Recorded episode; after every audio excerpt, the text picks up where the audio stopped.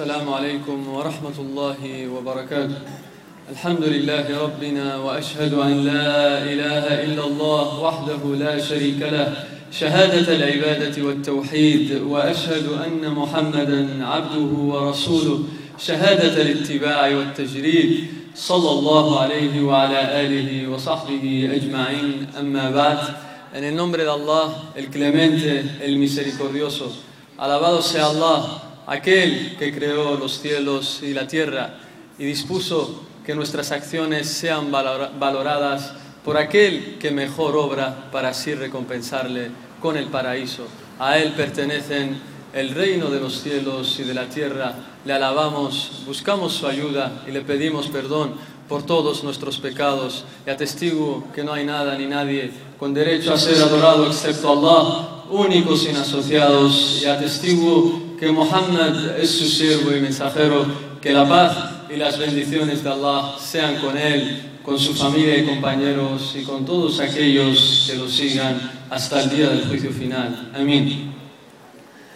En primer lugar, nuevamente alabar a Allah y agradecerle por habernos permitido reunirnos un día más en este bendito mes de Ramadán para así adorarle, para así obtener la mayor recompensa posible. Antes de empezar, antes de empezar con nuestra charla de hoy, inshallah, recordar otro, otra vez ese beneficio que mencionamos en la charla, en la primera charla que tuvimos aquí en este lugar y diremos para que así este conocimiento, este beneficio esté bien implantado en vuestros corazones, queridos hermanos y hermanas. ¿Qué decía el profeta sallallahu alaihi wasallam?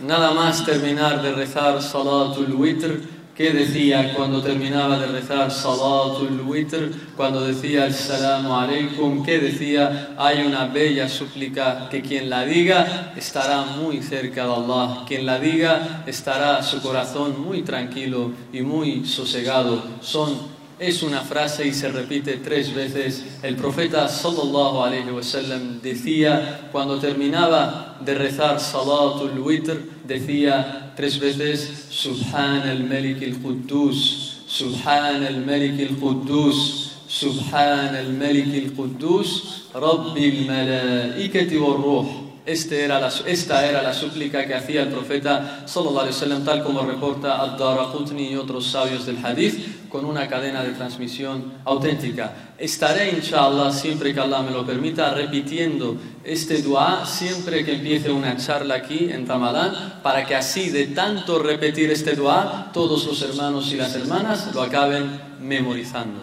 Para que así lo acaben memorizando todos los hermanos y las hermanas. Ahora sí, en la clase anterior mencionamos que el objetivo del salat es que estés concentrado, es que tu corazón tenga presente cada cosa que estás recitando, cada palabra que estás recitando del Corán. Y dijimos que un salat sin concentración es como un cuerpo sin alma, porque de nada sirve que tú repitas leyes del Corán, pero tú no entiendes su significado. Y por eso dijimos que no se cuenta como acción buena. Para los sabios no lo consideran un amal salih si tú repites algo con la lengua, pero no está en tu corazón. Pero tú no entiendes qué quiere decir, pero tú no crees en eso que tú repites con la lengua. Es más, es una característica propia de los hipócritas de los munafiqin, aquellos que repiten solo con sus lenguas lo que no hay en sus corazones. ¿Cuál es el delil? ¿Cuál es la prueba? Dice Allah en el Corán, hablando sobre los hipócritas, hablando sobre los munafiqin, dice يقولون بألسنتهم ما ليس في قلوبهم يقولون بألسنتهم ما ليس في قلوبهم En español, los hipócritas repiten con sus lenguas lo que no hay en sus corazones. Repiten con sus lenguas lo que no hay en sus corazones. Por tanto, nosotros no queremos ser de este tipo de personas que repiten nada más Allahu Akbar, y no sabe qué está recitando, no sabe el significado de todos estas palabras, de todas estas palabras. Y por eso nosotros hoy, inshallah, empezaremos a explicar, empezaremos a mencionar algunos significados de esta gran sura del Corán, de la mejor sura que hay en el Corán, Suratul Fatiha. Y nosotros empezaremos con A'udhu billahi minash rajim, porque Allah dice en el Corán فإذا قرأت القرآن فاستعذ بالله من الشيطان الرجيم y cuando te dispongas a leer el Corán, busca refugio en Allah del maldito Satanás. Entonces, uno cuando entra en el salat hace takbirat al-ihram, Allahu Akbar. Si te sabes algún dua de los dua al-istiftah, lo dices. Y si no, tienes que decir, es muy recomendable decir, A'udhu billahi minash shaitanir rajim.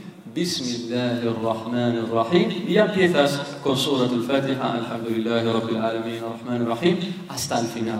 Hoy vamos a empezar, inshallah, a explicar qué es A'udhu Billahi Minash Shaitanir Rajim. ¿Qué quiere decir esta frase que repetimos mucho, que escuchamos en la calle, que alguien hace algo malo y dice A'udhu Billahi Minash Shaitanir Rajim? Cuando entra al salat, A'udhu billahi rajim. Está la mezquita, quiere que leer el Corán, dice A'udhu billahi rajim. ¿Qué quiere decir esta gran frase? Los sabios del idioma árabe del Islam denominan a esta frase con una sola palabra, la llaman el-isti'ada. Esta frase se llama el-isti'ada. Siempre que escuchen la palabra isti'ada, sepan o sabed, queridos hermanos y hermanas, que se está refiriendo a A'udhu billahi minash rajim.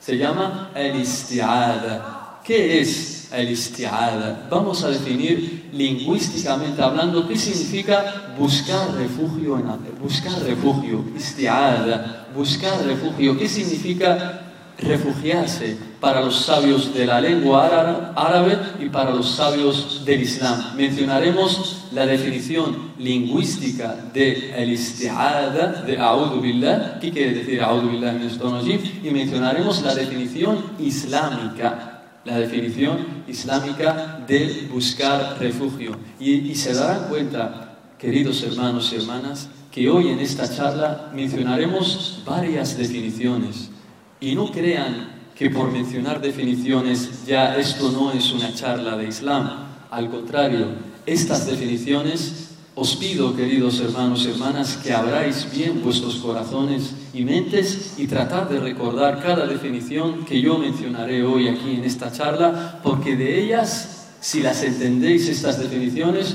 Allah que seréis felices en esta vida y en la otra, porque a Allah solo se le adora con el conocimiento.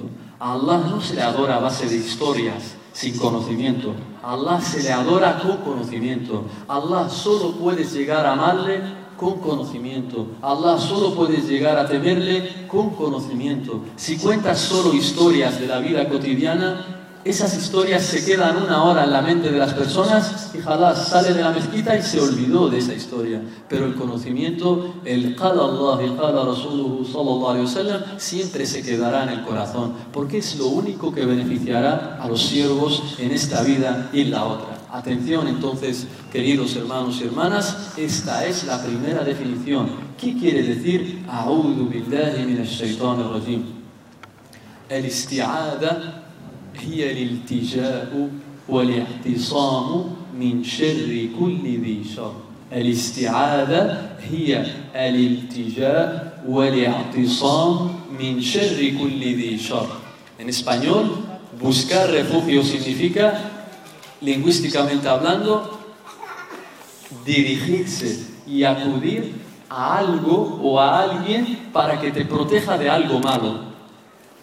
Repito, el isti'ada, buscar refugio, significa acudir a alguien, acudir a algo, dirigirte a algo o alguien para que te proteja de algo malo, de algún daño que tú tienes miedo que, te, que se te acerque. Esta es lingüísticamente el isti'ada. Por ejemplo, ocurre una inundación y tú buscas refugio en una casa para que tú no vayas con el agua y quedes inundado y mueras. Decimos, esta persona ha hecho istiada en esa casa, se ha refugiado en esa casa. Del mismo modo te siguen los enemigos para querer hacerte daño matarte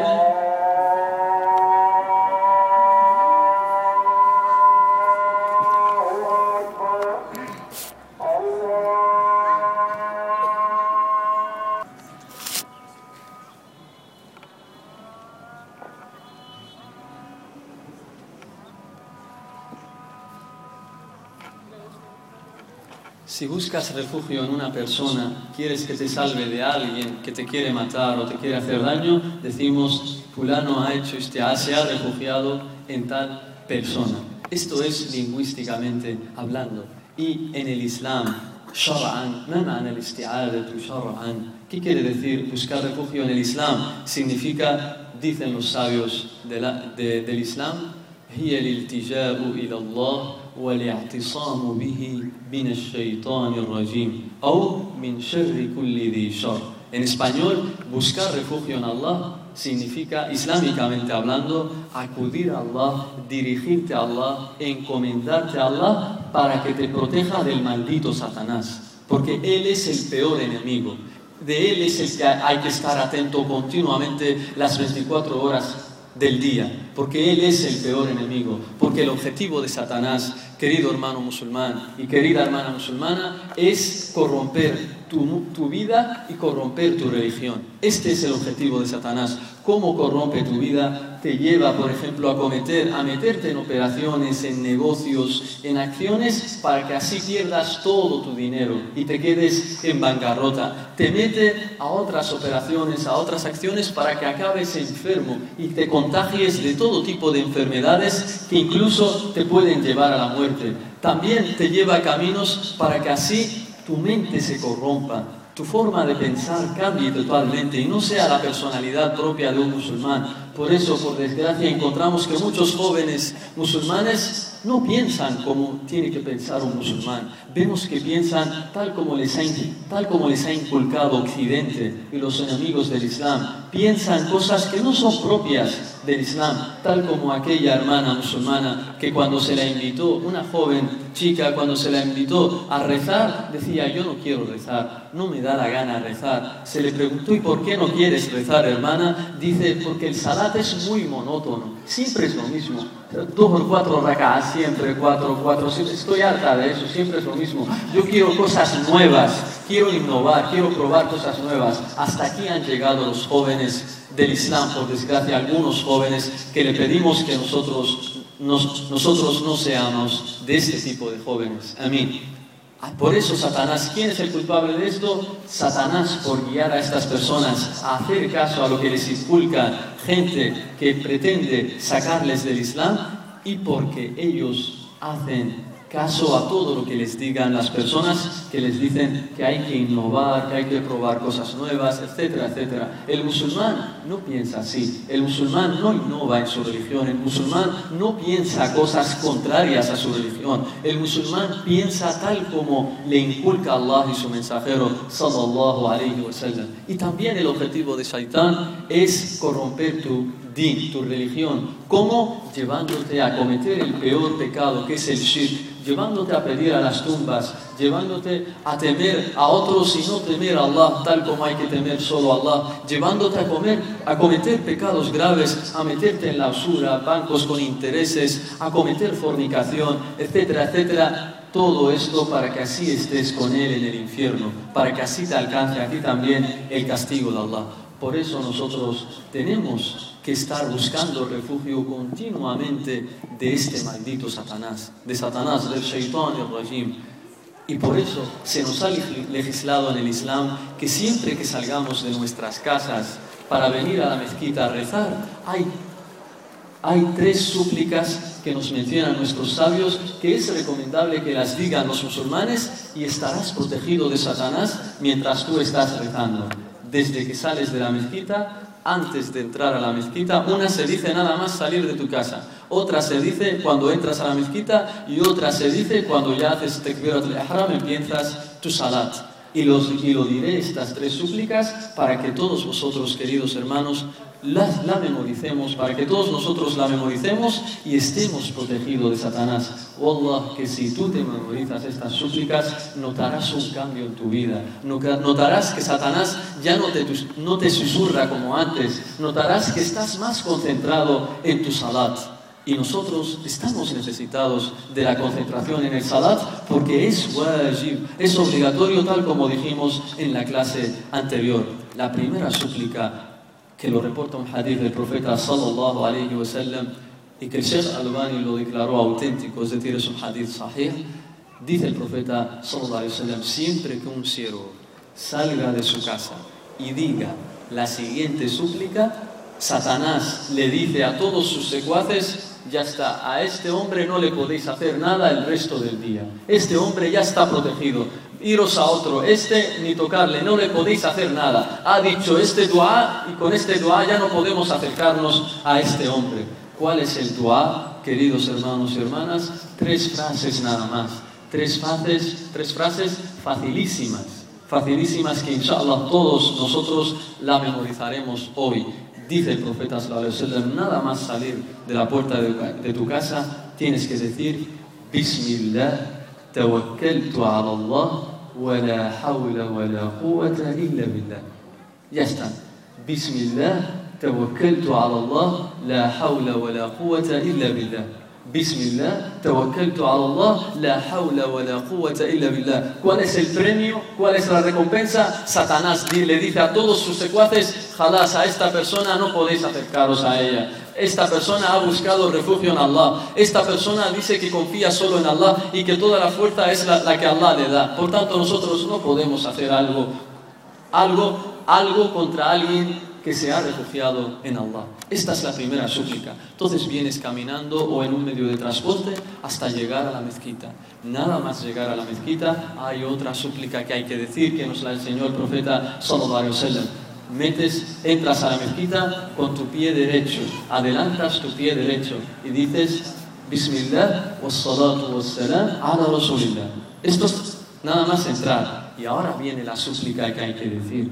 Decía el profeta sallallahu alayhi wa sallam, أعوذ بالله العظيم أعوذ بالله العظيم وبوجهه الكريم وسلطانه القديم من الشيطان الرجيم. Esta es la súplica al entrar a la mezquita. أعوذ بالله العظيم وبوجهه الكريم وسلطانه القديم من الشيطان الرجيم أعوذ بالله العظيم وبوجهه الكريم وسلطانه القديم من الشيطان الرجيم también estarás protegido contra Satanás es decir andas poniéndote como armaduras, protección tras protección, y Satanás no puede acercarse nunca más a ti en ese día si tú dices estas súplicas. ¿Qué quiere decir en español esta súplica que hemos dicho? Me refugio en Allah el inmenso, en su generoso rostro y en su eterno dominio del maldito Satanás. Fíjense qué bellas súplicas. Y entonces se les hacen el ijama y tú entras a rezar. Haces Allahu Akbar y la tercera súplica es, dices, después de Allahu Akbar, dices, A'udhu billahi minash rajim. Busco refugio en Allah del maldito Satanás. Y así estarás protegido de Shaitan. Así no estarás distraído en tu salat. Así estarás concentrado. ومن لطائف الاستعاذة كما ذكر ابن كثير رحمه الله تعالى في تفسيره أن الاستعاذة أن الاستعاذة طهارة للفم مما كان يتعاطاه من اللغو ومن الرفث وتطيب له وهو يتهيأ لتلاوة كلام الله انتهى كلامه ديث الجران سابيو للتفسير ابن كثير ديث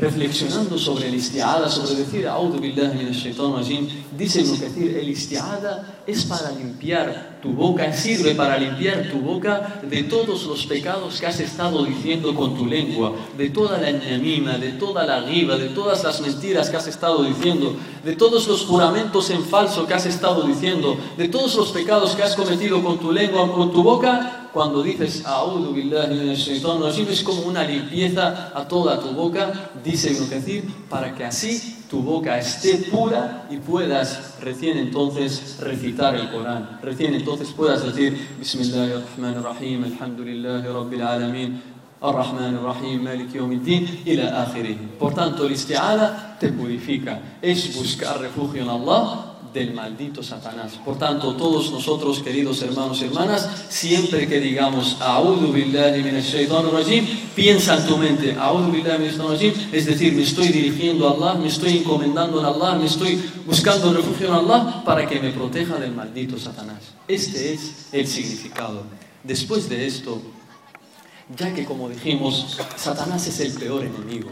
Él te ve, pero tú no lo ves. Él y sus secuaces te ven, pero tú no lo ves. Dice Allah en el Corán, إِنَّهُ يَرَاكُمْ هُوَ وَقَبِيلُهُ مِنْ حَيْثُ لَا تَرَوْنَهُمْ إِنَّهُ يَرَاكُمْ هُوَ وَقَبِيلُهُ مِنْ حَيْثُ لَا تَرَوْنَهُمْ Dice Allah en el Corán, hablando de Satanás, Él, Satanás y sus secuaces os ven desde donde vosotros no les veis. Por tanto, alguien, un enemigo que te ve y que tú no lo ves, es alguien del que hay que tener mucho cuidado, porque un enemigo que tú ves, puedes escaparte de él, puedes saber qué está preparando contra ti, pero un enemigo que tú no ves, tienes que buscar refugio continuamente de él. Y la única y la única solución que te protegerá, la única salida que tienes para protegerte de este gran enemigo, Shaitán, es que busques refugio en Allah, es que solo digas A'udhu billahi minash shaitan rajim.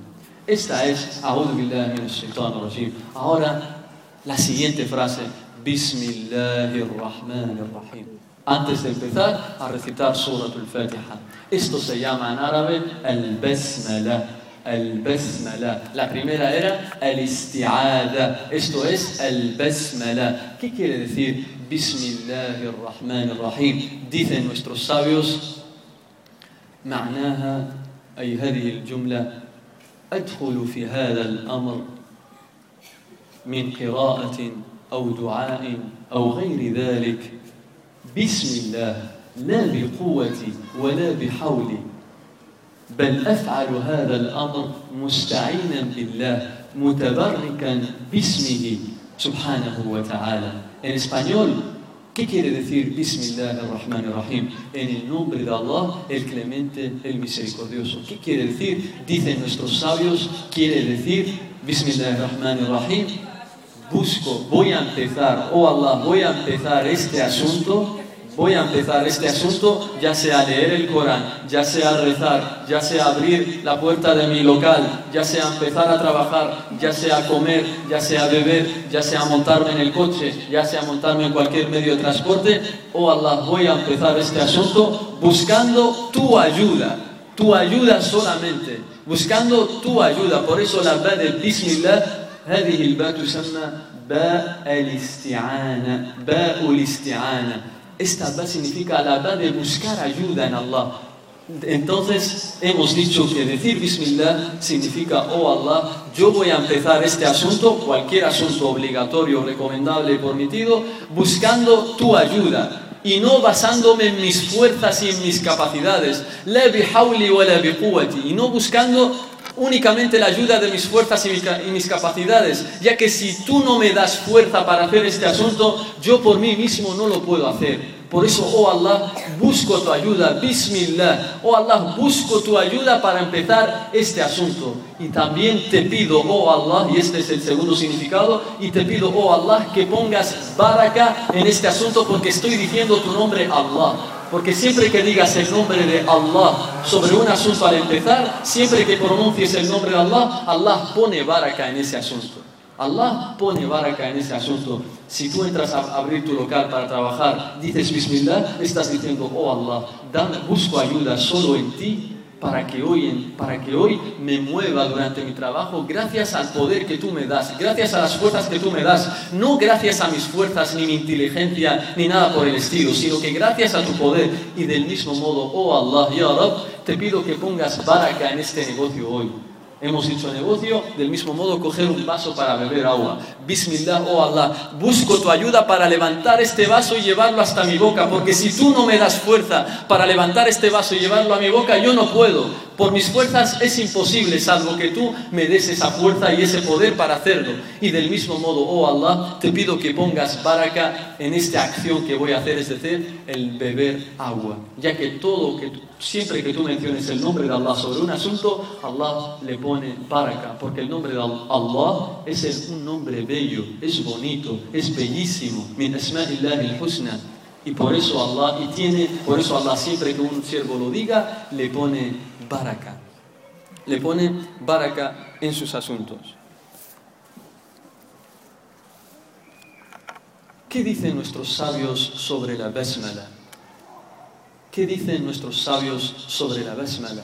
nos dicen que el profeta sallallahu alaihi wasallam la ha legislado en muchos asuntos. Por ejemplo, cuando empieces a comer, el profeta le dijo a un joven, le dijo, Samillah, di Bismillah, busca, di en el nombre de Allah, busco ayuda en el nombre de Allah. Por tanto, querido hermano y hermana musulmana, siempre que digas Bismillahirrahmanirrahim, piensa que estás diciendo en tu mente, oh Allah, te pido ayuda para este asunto porque yo por mis fuerzas únicamente no puedo, a menos que tú me ayudes. Y también te pido que pongas baraka en este asunto. Por favor, hermanos y hermanas, piensen siempre en esto, oh Allah, que les beneficiará en esta vida y en la otra. Y del mismo modo, cuando decís, A'udhu billahi rajim, pensad en lo que estáis diciendo, oh Allah, que os beneficiará en esta vida y en la otra. ¿Por qué? Porque muchas personas dicen, rajim, dicen Bismillahirrahmanirrahim, pero se quejan y te dicen, es que Satanás me sigue viniendo a la mente, Satanás me sigue incitando a cosas prohibidas, Satanás me sigue metiendo paranoias en la mente.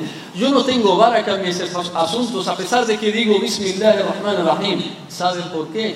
Porque dicen estas frases, pero no las entienden.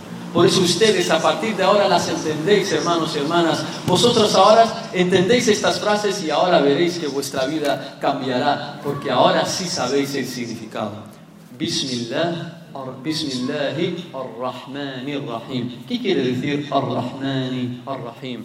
هو اسمان من أسماء الله تعالى يدلان على على ثبوت صفة الرحمة على ثبوت الرحمة صفة لله. يدلان على ثبوت الرحمة صفة لله. Estos dos nombres, el clemente, el misericordioso, son dos nombres de los bellos nombres de Allah. Allah tiene muchos nombres, el clemente, el misericordioso, el sabio, el perdonador, el poderoso, el omnisciente, etcétera, etcétera, etcétera. Muchos nombres. Nosotros conocemos 99, pero Allah tiene muchos más que 99 nombres. Nosotros, Él, Allah, y su, Allah nos ha informado en el Corán y en la Sunna que, tiene, que hay 99 que conocemos, pero Allah tiene muchos más que 99. Ar-Rahman. ¿Qué significa Ar-Rahman y qué significa Ar-Rahim? Ar-Rahman lo traducimos en español como el nombre de Allah, el clemente, y Ar-Rahim es el misericordioso. Ar-Rahman es un nombre exclusivo solo de Allah. No puedes decirle a alguien, tú eres Rahman. Es, está prohibido. Es incorrecto llamar a alguien Ar-Rahman, solo es para Allah. Del mismo modo decir Allah, es un nombre exclusivo de, nuestro Señor. Tú no puedes decirle a alguien tú eres Allah, del mismo modo no puedes decirle a alguien tú eres Rahman, es incorrecto. Pero Rahim sí puedes decir a alguien tú eres Rahim. De hecho, nuestro, de hecho Allah en el Corán llama al profeta sallallahu alaihi wasallam wa Rahim y Él es con los creyentes compasivo y clemente. Es decir, el profeta sallallahu Allah lo describe como Rahim, es decir, compasivo, compasivo y misericordioso con ellos, con los creyentes. Por tanto, a las personas sí podemos decirle fulano es Rahim. Rahman no, solo le pertenece a Allah. ¿Qué significa Rahman? ¿Qué significa Rahim? Dicen nuestros sabios كما ذكر هذا المعنى ابن القيم في كتابه النفيس البدائع الفوائد بدائع الفوائد وأحسن ما قيل في هذا الباب كلام ابن القيم رحمه الله تعالى. قال الرحمن أي ذو الرحمة الواسعة والرحيم ذو الرحمة الواصلة أي تصل إلى الخلق. Ibn al-Qayyim y otros sabios que el clemente, Ar-Rahman, significa aquel que tiene una misericordia muy grande, sin límites, muy vasta, no tiene límites, abarca todas las cosas. Esto es lo que significa Ar-Rahman, el clemente, aquel que tiene una misericordia muy grande, sin límites. Y Ar-Rahim, ¿qué significa? Dice, Ar-Rahim significa y esa misericordia la hace llegar a su creación, la hace llegar a las criaturas, la hace llegar a todo lo que Él, ha creado. Esto es Ar-Rahim. Esto es Ar-Rahim. Y aquí se nos presenta una pregunta. Y es, antes de empezar con Alhamdulillah Rabbil Alamin y terminaremos la charla, ¿dónde fue revelado Suratul Fatiha? ¿Dónde fue revelado سورة الفاتحة هل نزلت في مكة أو في المدينة أين نزلت ¿Dónde fue revelada Surat al-Fatiha? Tenéis que saber, queridos hermanos y hermanas, que en el, el, Corán no fue revelado completamente en Medina o no fue revelado completamente en la Meca, sino que ha habido suras que fueron reveladas en Meca y hay suras que fueron reveladas en Medina. Iban siendo reveladas según las situaciones que lo requerían. Entonces se nos presenta la pregunta, ¿dónde fue revelada Suratul Fatiha? ¿Fue revelada en la Meca o en Medina? Hay tres opiniones de los sabios de la Sunnah wal Jama'a. Tres opiniones. La primera opinión dice, fue revelada en la Meca. La segunda opinión dice, fue revelada en Medina. Y la tercera opinión dice, fue revelada dos veces, una en la Meca y otra en Medina. Y la opinión más correcta, la que favorece a nuestro querido Sheikh, el Sheikh Saleh al-Awsaimi, hafidahullah ta'ala, es que fue revelada en la Meca. Suratun Mekkiya, hiya Suratun Mekkiya, fue revelada en la Meca. ¿Cuál es el delil? ¿Ma huwa el delil? Dice Allah en el Corán, en Surat al-Hijr, وَلَقَدْ آتَيْنَاكَ سَبْعًا مِنَ الْمَثَانِ وَالْقُرْآنَ الْعَظِيمِ Y te hemos concedido siete leyes que se repiten continuamente y este Corán grandioso.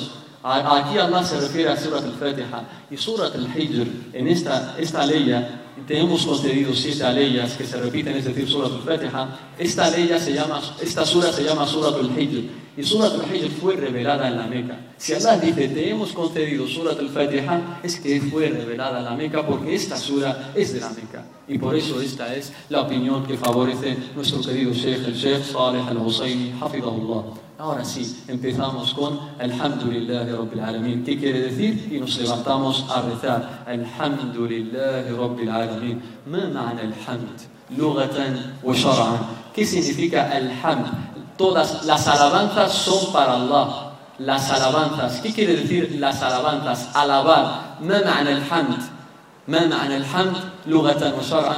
الحمد لغة هو الثناء باللسان على الجميل هو الثناء باللسان على الجميل Alabar en el idioma árabe significa elogiar a alguien, exaltarle, elevarle, decir cosas buenas de él, cosas bonitas de él con la lengua. con la lengua. Siempre que alguien dice cosas buenas de otro, lo alaba, tú eres generoso, tú eres esto, bello, tú eres fuerte, tú eres valiente, tú eres educado. En el idioma árabe decimos que fulano, hamida fulan, fulano ha alabado a, a otra persona. Esto es el hamd en el idioma árabe, elogiar a alguien con la lengua por alguna bella cualidad que tenga, por cosas bonitas que tenga esta persona o este alguien.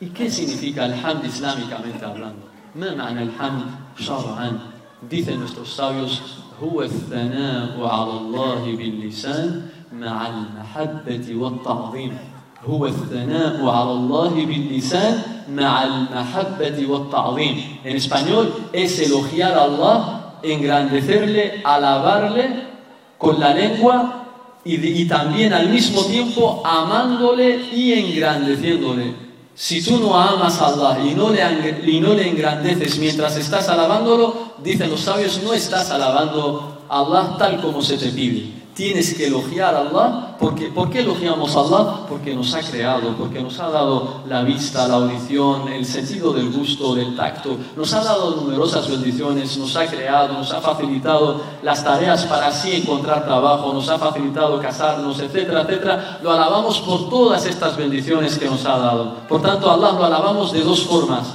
Alabamos a Allah por las bendiciones que nos da, por todas las cosas buenas que nos da y lo alabamos también por sus bellos nombres y sublimes atributos, porque Allah tiene los mejores nombres, los más bellos. El Karim, el Rahman, el Rahim, el Alim, el Hayy, el Qayyum. Todos estos, nosotros elogiamos a Allah por sus bellos nombres y sublimes atributos. Alhamdulillah. Allah, ¿qué es Allah? Allah, ¿quién es Allah? Allah es el nombre del Señor que nosotros adoramos. Siempre que se, os pregunte quién es Allah, la respuesta es Allah es el nombre del Señor, del Dios que nosotros adoramos. Alhamdulillah. Hemos definido qué es el hamd. Es decir, alabamos a Allah, lo elogiamos, lo exaltamos con la lengua por todas las cosas buenas que nos ha dado y por sus bellos nombres y sublimes atributos. Allah es el nombre del Señor que nos ha creado. Alhamdulillahi Rabbi. ما معنى الرب؟ الرب في اللغة المالك والمتصرف. الرب el Señor, el Señor. ¿Quién es el Señor? ¿Qué es el Señor en el idioma árabe? Es aquel que controla un asunto y lo domina. Es aquel que controla un asunto y lo domina. Ese se le llama Señor en el idioma árabe. Y Allah controla todos los asuntos de los cielos y de la tierra. No se le escapa ningún asunto. Alhamdulillah, رب العالمين. العالمين جمع عالم. ما معنى العالم؟ ما هو العالم؟ بعض العلماء يقولون أن العالم كل ما سوى الله عالم وهذا تعريف خطأ. وهذا خطأ لأنه تعريف المتكلمين تعريف الفلاسفة. Nuestros sabios dicen algunos sabios dicen عالم todo lo que no es Allah es عالم todo lo que no es Allah es universo es mundo y esto es una definición errónea. Al-alam aquí, como قال شيخنا الشيخ صالح العصيمي حفظه الله العالم عند العرب العالم عند العرب هو اسم للأفراد المتجانسة من المخلوقات اسم للأفراد المتجانسة من المخلوقات. Es un nombre que se refiere a Alam, es un nombre que se refiere a cuando varias cosas son semejantes, varias criaturas son semejantes, hay muchas iguales, se le dice Alam. Por ejemplo, decimos Alamul Jin, el, el mundo de los genios, porque hay muchos genios. Decimos Alamul Ins, el mundo de los humanos, porque hay muchos humanos. Decimos Alamul Malaika, el mundo de los ángeles, porque hay muchos ángeles. Pero في هناك مخلوقات لا تسمى عالم مثلا الجنة الجنة ليس عالم الكرسي العرش القلم النار esto no es عالم hay creaciones de Allah que no se le llama mundo porque solo son una, no hay muchas, no hay semejantes. Por ejemplo, el paraíso. El paraíso no es un mundo, no le podemos decir alam en idioma árabe porque solo hay un paraíso. El infierno solo hay uno, no podemos decir mundo, solo es uno. el kursi, el trono de Allah, el arsh, perdón, el trono de Allah, solo hay uno, no hay muchos. Y, ellos no se les llama alam, mundo. Por tanto, cuando Allah dice en Surat al-Fatiha, Alhamdulillah, Rabbil las alabanzas son para Allah, el Señor, el Señor del mundo de los ángeles, el Señor del mundo de los demonios y el Señor del mundo de los humanos. Siempre que digas Alhamdulillah al-Alamin, al-Alamin piensa el mundo de los genios, de los humanos y de los demonios. Y con esto terminamos esta charla de hoy y el próximo martes, inshallah, empezamos ya con Malik Yawmiddin, porque Rahman Rahim ya lo hemos explicado. ¿Qué quiere decir Malik nasta'in, hasta el final de la sura. Hasta entonces, disculpen por la tardanza. Jazakumullahu khairan. وصلى الله على نبينا محمد وعلى آله وصحبه أجمعين. Por favor, el viernes que tenemos eh, Abu Abdullah el viernes. Eh, me, con- me comentan los hermanos que el viernes hay charla de Abu Abdillah aquí en esta, en esta musalla. İnşallah.